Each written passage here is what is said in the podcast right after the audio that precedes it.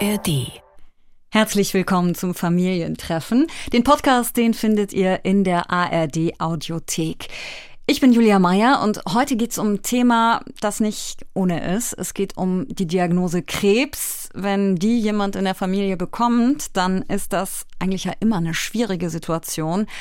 Es geht dann ein langer Kampf los gegen die Erkrankung. Aber stellt euch vor, zu diesem Kampf kommt noch ein anderer Kampf dazu, der Kampf gegen das Gesundheitssystem. Denn das tut sich oft schwer damit, auch mal unkonventionelle Wege zu gehen.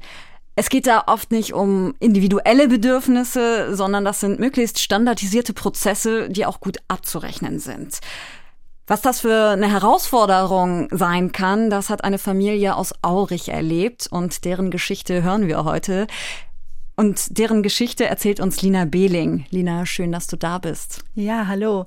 Genau, ich habe Familie Stölting getroffen, die fast ein Jahr lang für die Krebsbehandlung von Bachmann kämpfen musste. Bachmann ist der Sohn, er ist 41 Jahre alt und er hat eine frühkindliche autistische Störung. Und ähm, das Krasse ist halt, dass man erstmal denkt, okay, das ist ein ziemlich individueller Fall. Einmal natürlich der Autismus und dann eben dieser spezielle Krebs. Da kommt schon vieles zusammen. Aber ähm, für mich war das interessant, weil es wieder in so eine Kerbe schlug, die wir ja schon sehr häufig hören oder berichtet bekommen haben, dass eben im Gesundheitssystem, vor allen Dingen in Krankenhäusern, wenig Personal, wenig Zeit, ähm, es einfach dann auch schwierig wird, wenn man individuelle Bedürfnisse hat. So, also im Prinzip zeigt es eben, wie schwierig es generell im Krankenhaussystem manchmal ist, wenn man nicht den standardisierten Weg geht. Und selbst dann ist es ja auch schon mal ehrlich nicht immer auch die beste Erfahrung. Und das betrifft vor allem Menschen mit Behinderung. Und für die wird es dann schwierig, aber, und das zeigt der Fall eben auch, es ist auch total schwierig für die Angehörigen und für die Familie, die dann eben neben ihrem Leben noch weiter kämpfen müssen. Ja, und die haben ja oft sowieso schon einen ziemlich herausfordernden Alltag. Ich erinnere mich auch, ich habe auch zwei Familien, zwei Mütter getroffen und mit denen gesprochen, die auch äh, sich um Kinder kümmern, die Autisten sind und die auch mir berichtet haben von ihrem herausfordernden Familienalltag, der wirklich schon ja ganz ohne so eine Ausnahmesituation, so eine Krebserkrankung wirklich schwierig sind. Also da geht es um ja besondere Bedürfnisse einfach der Kinder, auf die man sich einstellen muss und auch Kinder, die ja nicht nur bis sie 18 sind und dann aus dem Haus gehen, auf ihre Eltern angewiesen sind, auf ihre Familien, sondern oft ja ein Leben lang. Und auch um bürokratische Dinge, die erledigt werden müssen und Hürden, die diesen Familien oft einfach auch in den Weg gelegt werden. Mhm. Genau, und hier in diesem Fall ist es ja so, dass äh, der Mann erwachsen ist, in betreuten Wohnen wohnt. Ähm, deswegen ist natürlich ein Teil davon für die Familie gar nicht mehr so, die müssen das jetzt nicht mehr nebenbei noch den Alltag schmeißen, so. Ähm, aber trotzdem, gerade wenn es dann um sowas geht wie eine Krebserkrankung, dann rückt man natürlich sowieso noch mal mehr zusammen und möchte dem ja irgendwie beistehen.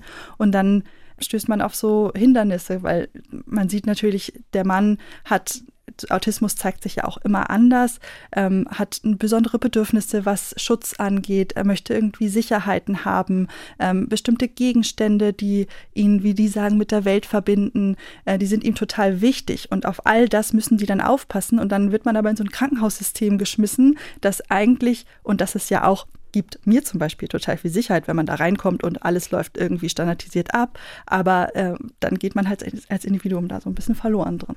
Naja, und es ist ja sowieso schon eine Situation, wenn dein Kind so eine Diagnose bekommt, dein Kind, um das man sich kümmert, das man zur Welt gebracht hat, aufgezogen hat, dann ist das ja sowieso schon super hart. Und wenn das dann noch ein Kind ist, das eben besondere Bedürfnisse hat und zu dem man ja wahrscheinlich auch noch mal eine andere Bindung hat, weil man ja weiß, dass es ganz besondere Hilfe braucht, ist das sicherlich noch mal schwieriger. Mhm.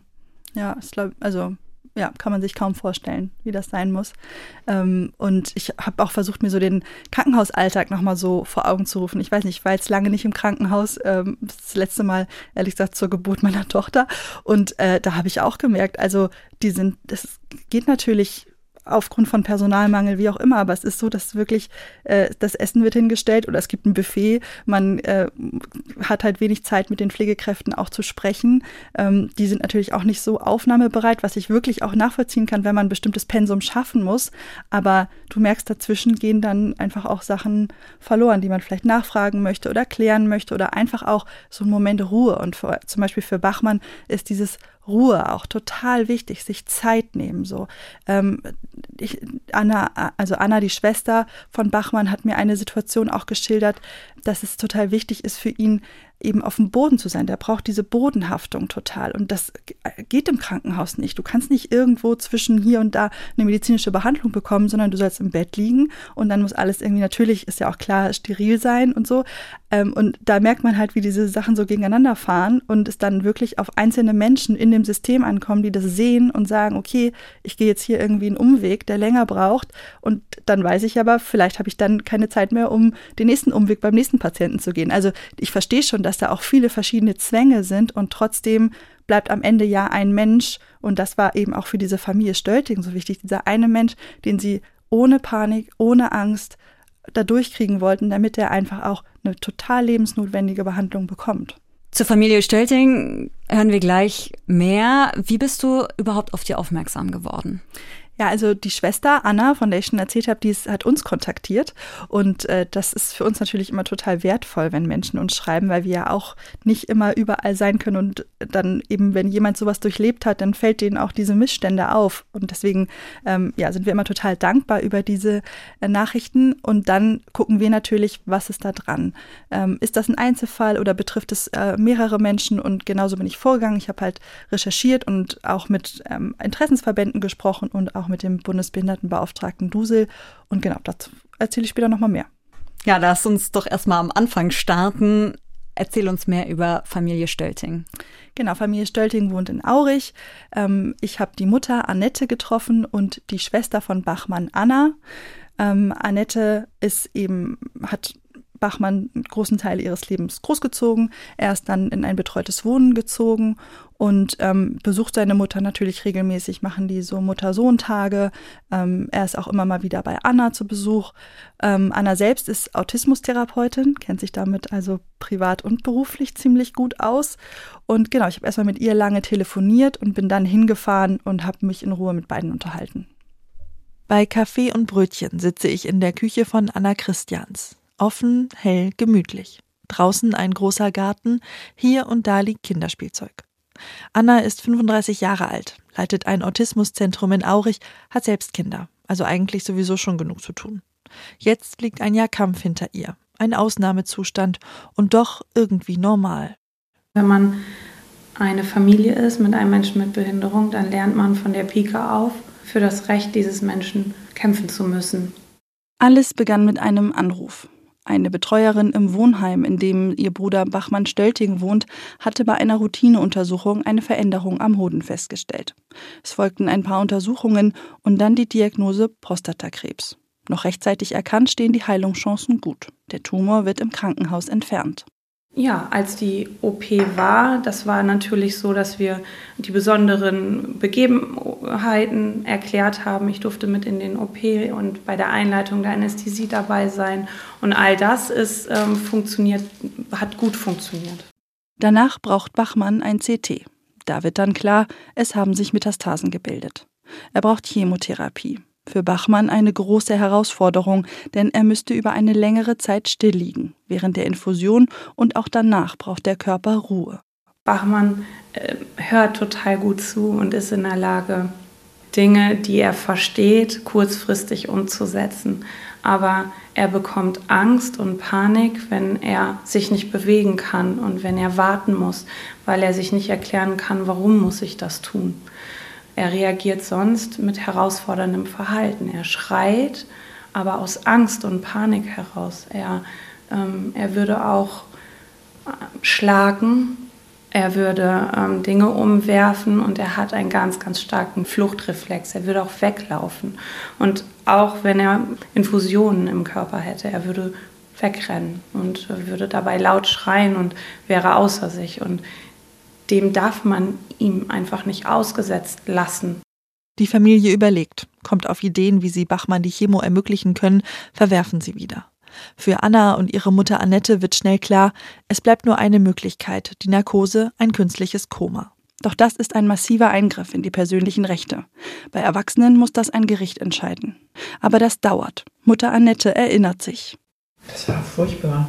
Das, äh, das ist so eine emotionale Zeit gewesen, also gerade für mich, äh, nicht zu wissen, wie meinem Sohn geholfen werden kann.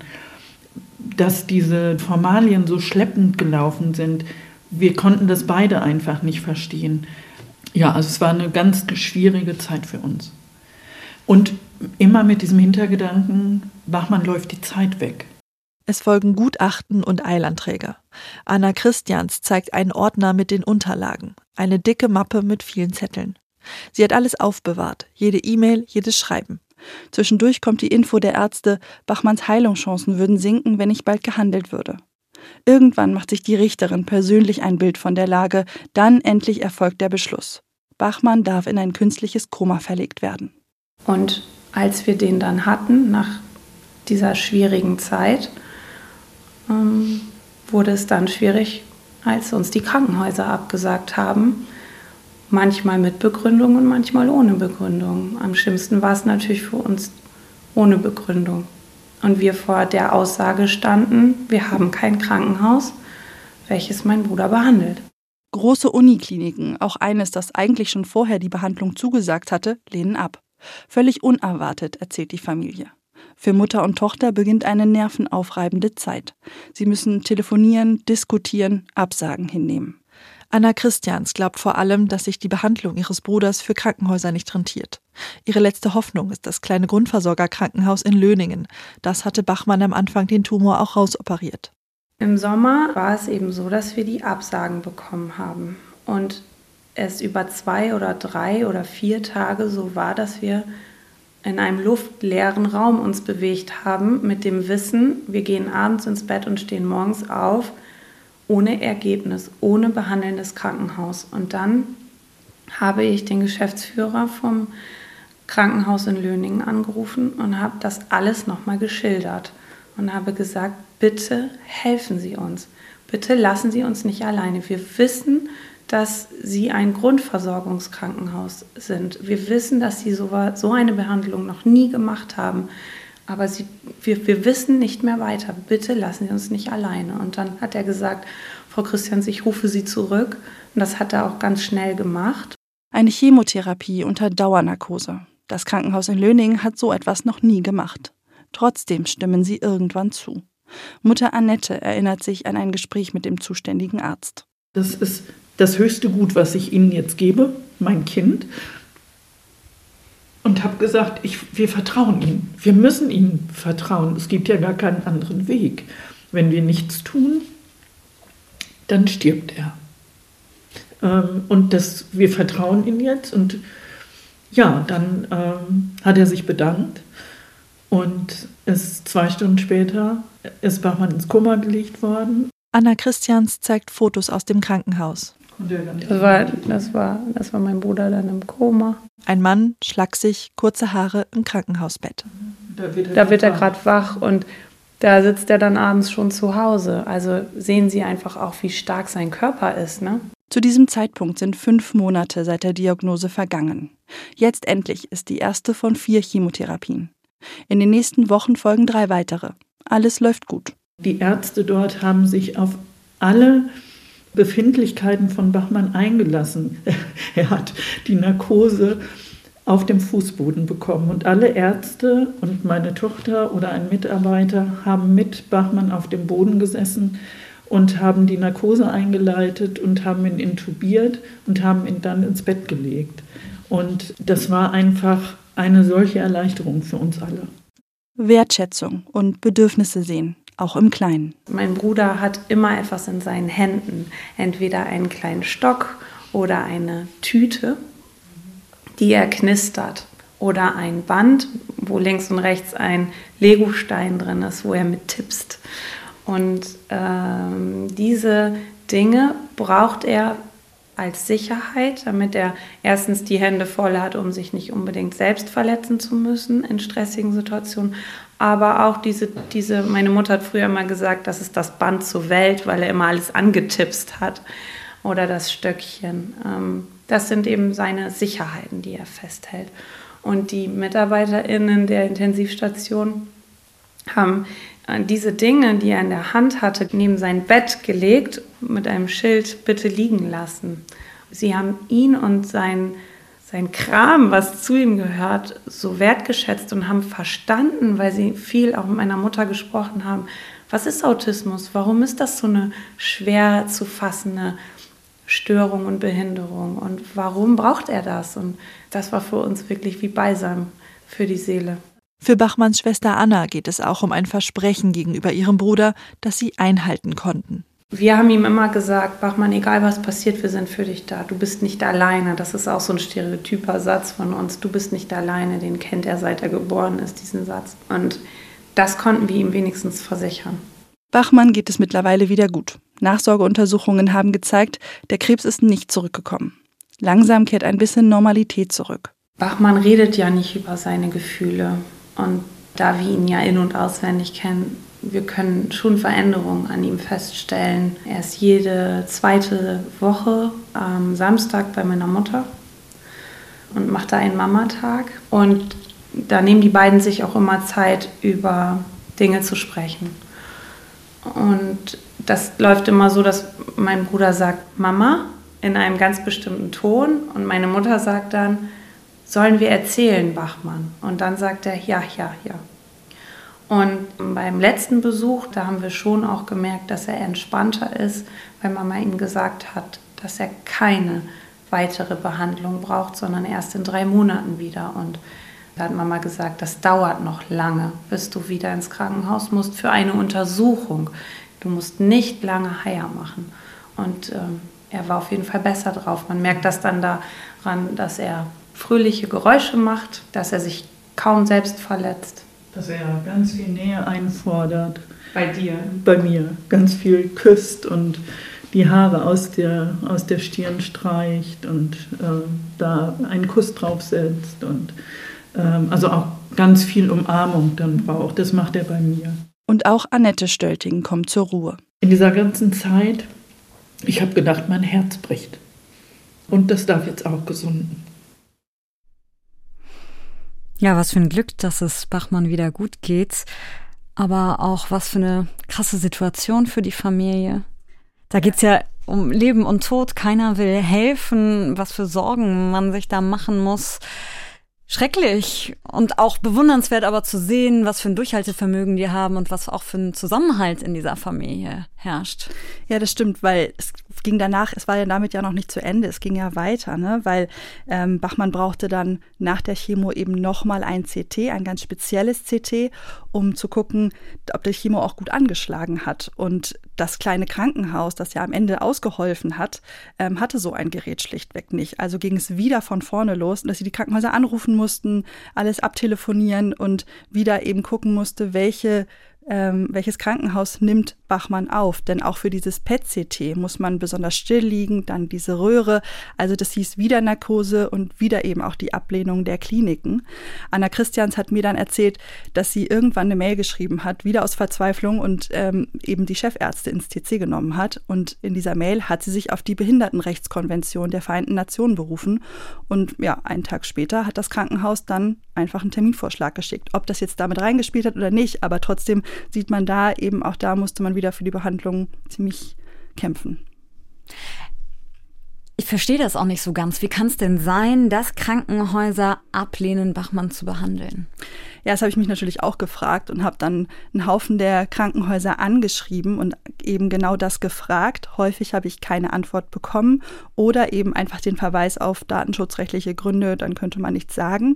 Ähm, aber das eine, dort in der Umgebung, mit der sich der Familie auch wirklich echt rumgeschlagen hat, die hat geantwortet und mir schriftlich mitgeteilt, Es wird immer sorgfältig abgewogen, alle relevanten Parameter mit einbezogen.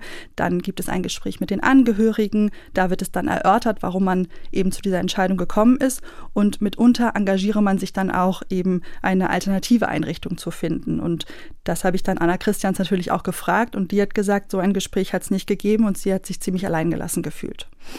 Das ist ein Gefühl, das viele Familien, glaube ich, haben, die Kinder haben mit Behinderungen. Wir haben dazu auch eine Folge gemacht, wo wir allgemeiner auf die Situation geguckt haben. Könnt ihr auch nochmal nachhören in der ARD Audiothek. Ist denn absehbar, dass sich da im Gesundheitsbereich was ändert? Naja, also das bleibt abzuwarten. Es soll ja eine Krankenhausreform kommen und da soll die Finanzierung auf neue Beine gestellt werden. Das Ziel ist, die Häuser sollen weniger unter ökonomischem Druck stehen. Damit soll sich dann auch die Qualität für die Patientinnen und Patienten verbessern und nicht mehr einfach mehr Behandlungen und dann dadurch einfach mehr Gewinne zu erzielen. Generell gilt aber auch bei uns die UN-Behindertenrechtskonvention. Also Menschen mit Behinderung müssen den gleichen Zugang die gleiche Qualität der medizinischen Versorgung bekommen wie Menschen ohne Behinderung.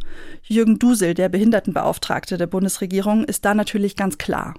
Es geht also äh, nicht um irgendwas äh, nice to have, sondern es geht darum, dass Menschen mit Behinderungen Bürgerinnen und Bürger unseres Landes sind und sie haben genau die gleichen Rechte wie alle anderen Menschen auch und selbstverständlich natürlich auch auf eine angemessene und gute äh, Gesundheitsversorgung.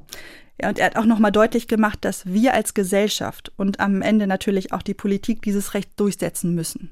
Das ist nicht irgendwie was Karitatives, Freundliches oder Nettes, sondern das ist die Umsetzung von fundamentalen Grundrechten. Also die Bundesrepublik Deutschland hat äh, beispielsweise die UN-Behindertenrechtskonvention ratifiziert und zu geltendem Recht gemacht. Das heißt also, der Bundestag und der Bundesrat haben entschieden, dass dieses Recht in Deutschland gilt. Und Artikel 25 der UN-Behindertenrechtskonvention beschreibt eine Selbstverständlichkeit, dass Menschen mit Behinderungen Zugang haben müssen als Recht zum gleichwertigen und zu einem ortsnahen Gesundheitssystem in der gleichen Qualität, in der gleichen Bandbreite wie Menschen ohne Behinderungen.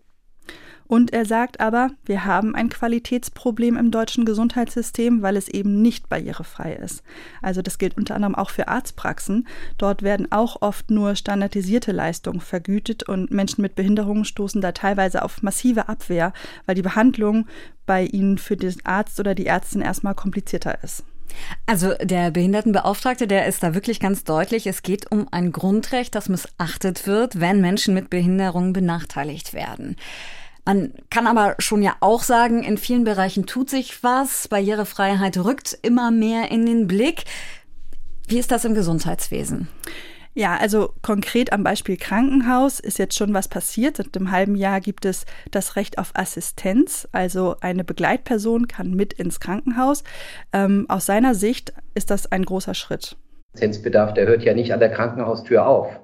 Also in den letzten Jahren gab es da immer große Schwierigkeiten. Alle haben gesagt, das ist ein Problem und jeder hat vom anderen erwartet, dass das Problem gelöst wird. Das heißt, man zeigte dann sozusagen zur gesetzlichen Krankenversicherung und hat gesagt, das ist ein SGB V-Problem und äh, die Krankenkassen äh, und die Verbände haben gesagt, nee, das geht um Teilhabe am gesellschaftlichen Leben und das ist ein, ein sozialhilferechtliches Thema. Und weil immer alle auf die anderen gezeigt haben, wurde das Problem nicht gelöst. Und äh, das ist jetzt in der letzten Legislatur geschehen. Der Bundesbehindertenbeauftragte Dusel, der hat eben ja auch nochmal gesagt, dass er auch angehört wird, auch am Reformprozess beteiligt ist. Aber aus meiner Sicht muss man natürlich schon gucken, ob das am Ende auch ausreicht. Lass uns nochmal auf unsere Familie schauen. Was für Lehren zieht sie denn aus der ganzen Sache? Vielleicht ja auch was, was andere sich abschauen können. Ja, also Anna Christians Fazit war immer hartnäckig bleiben. Nein, nicht akzeptieren.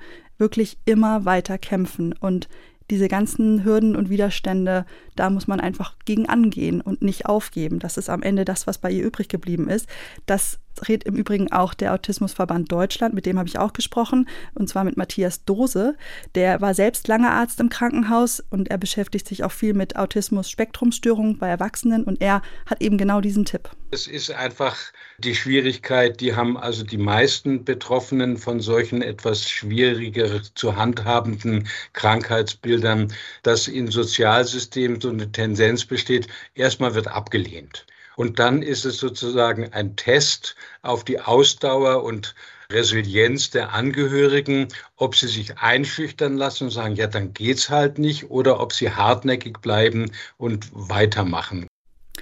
Autismus Deutschland kennt im Übrigen wirklich viele Fälle, die gerade im Gesundheitssystem vor massiven Herausforderungen stehen und deswegen rät er wirklich immer den Angehörigen dranbleiben.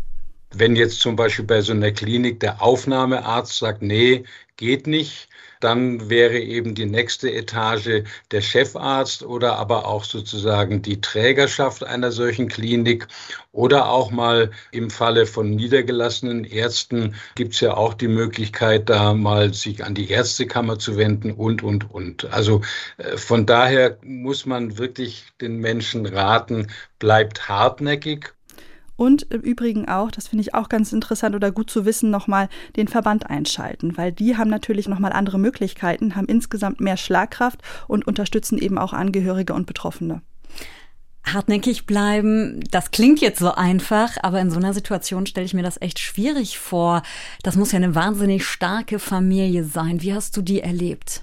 Ja, also genau das hat man ja auch in dem Besuch gehört. Ne? Also die sind wirklich äh, einerseits total stark, sagen auch selber, das hat sie total durch die Zeit getragen, einfach, dass sie in diesem Kampfmodus geblieben sind.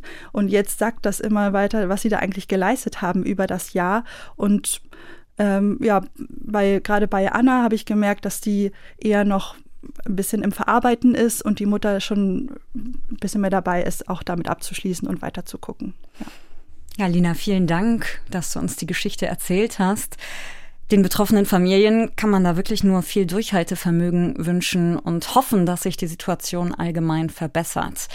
Wenn auch ihr ein Thema habt, mit dem wir uns mal beschäftigen sollen, dann meldet euch gerne. Unsere Adresse ist familientreffen.ndr.de. Da könnt ihr auch loblos werden oder Kritik. Wir freuen uns in jedem Fall von euch zu hören und sagen jetzt Tschüss und bis zum nächsten Mal. Tschüss. Und an dieser Stelle noch ein Hörtipp. Gib mir verdammt nochmal den Schläger. Eine Grillparty läuft aus dem Ruder. Der vierjährige Hugo bedroht mit einem Cricketschläger ein anderes Kind. Dessen Vater Harry rutscht die Hand aus. Mistkerl. Ein Freundeskreis lässt die Masken fallen. Niemand hat das verdient, geschlagen zu werden. Schon gar kein Kind. Das ist reiner New Age-Blödsinn. Man muss einem Kind Disziplin beibringen. Warum konnte er keine Griechen heiraten? Und was hat es unserer Tochter gebracht? Ihr Leben hat es zerstört. Nur eine Ohrfeige. Hörspielserie nach einem Roman von Christos Tschekos.